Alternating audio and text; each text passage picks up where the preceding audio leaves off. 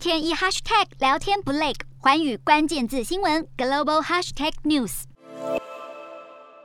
上海确诊数虽然有下降，但是疫情仍处严峻，各个社区都在拼全员核酸阴性。因为上海准备启动新政策，上海一直采取全程封控、动态清零，许多上海民众都开始受不了，并且对动态清零开始失去信心。不过，上海疾控中心流行病首席专家吴尊友表示，那是因为有些人对于动态清零和零感染混淆。他指出，动态清零不等于零感染，也不是一定要全程封控，目的只是在阻止疫情高温重灾区扩散散。到其他地区，上海疫情导致中国制造业大停摆，全球供应链也连带受到影响。为了减轻冲击，上海市政府公布了第一批重点企业复工的白名单，优先保障机体电路、汽车制造、装备制造、生物医药等等六百六十六家重点企业复工复产。不过，有媒体报道，有多家被列为白名单的外国企业，包括美国多元化制造商 3M、化工公司杜邦、德国化学公司巴斯夫等多家外国企业，都认为上海政府的复工承诺书条件严苛不合理，不但规定各个工作场所需要物理隔离、无接触工作，员工需要一天两测，早上测抗原，下午测核酸。不仅如此，企业更必须承担复工复产的相关责任，因此都拒绝了上海政府的复工承诺书。据了解，目前上海有百分之二十的职工是在外企上班或是打工，若是继续停产停工，可能会引发外资迁厂撤离，届时上海恐怕会面临失业潮的威胁。有些企业拒签复工承诺书，但也有企业跟随上海当局指引相继复工。特斯拉上海厂就被直击，有工作人员搬运数百桶的桶装水，准备运入厂区。厂内也有少数人员走动，货车在里面行驶，为特斯拉上海超级工厂复工做准备。